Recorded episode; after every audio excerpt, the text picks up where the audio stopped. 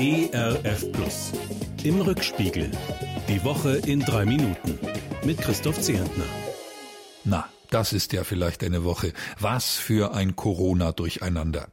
Wer blickt noch durch bei all den vollmundigen Ankündigungen über Impfzentren, Testzentren, Selbsttests, Schnelltests, Gratismasken und Lockerungen? Jetzt also sollen's die Hausärzte richten. Sie sollen impfen auf Virus komm raus. Bis zu 25 Millionen Menschen in einem Monat, das trauen sich die Kassenärzte zu. Spätestens ab Anfang April heißt es. Wenig später, nein, ab Mitte April. Und dann, nein, ab Mai oder doch schon Anfang April? Verwirrender kann man kaum informieren. Ich kann's ehrlich gesagt nicht recht glauben, dass bei uns schon bald im großen Stil geimpft werden wird.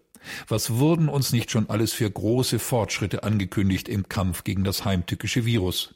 Wenig später erfahren wir dann oft zu viel versprochen. Da war der Wunsch der Vater des Gedanken. Ich fürchte, das Virus lacht sich über Planungschaos und Ankündigungswirrwarr nicht etwa tot.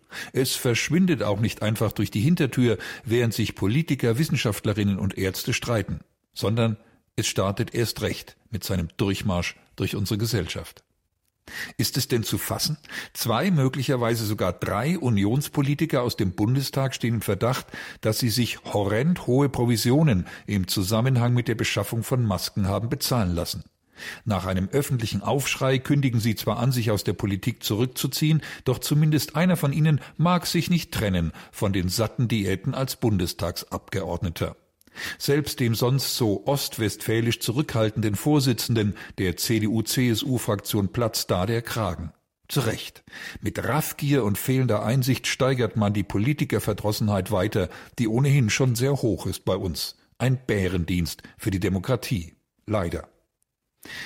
Am Sonntag wird gewählt in Baden-Württemberg wie in Rheinland-Pfalz. Viele Wählerinnen und Wähler haben schon längst ihren Stimmzettel ausgefüllt und abgegeben, denn Briefwahl ist in, jetzt in Corona-Zeiten.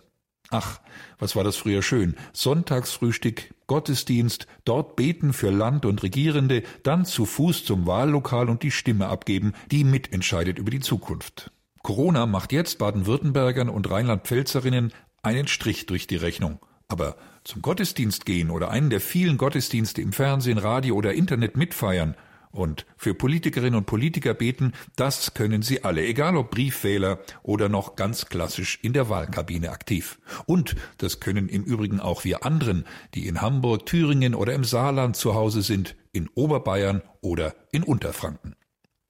Vor lauter Corona und Demokratie in dieser Woche hätte ich doch fast die wichtigsten Aufregerthemen der letzten Tage unterschlagen. Yogi Löw mag nicht mehr lange Trainer der deutschen Fußballnationalmannschaft sein.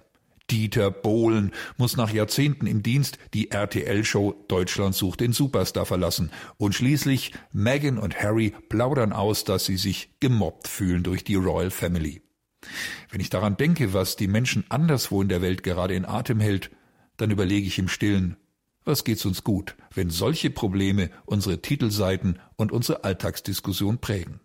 Ein Wochenende mit Zeit für das, was wirklich wichtig ist im Leben und mit einem wohltuenden, einem stärkenden Gottesdienst am Sonntag. Das wünsche ich Ihnen und mir, Ihr Christoph Zehentner. Im Rückspiegel. Auch in der Audiothek oder als Podcast auf erfplus.de. ERF Plus. Gutes im Radio.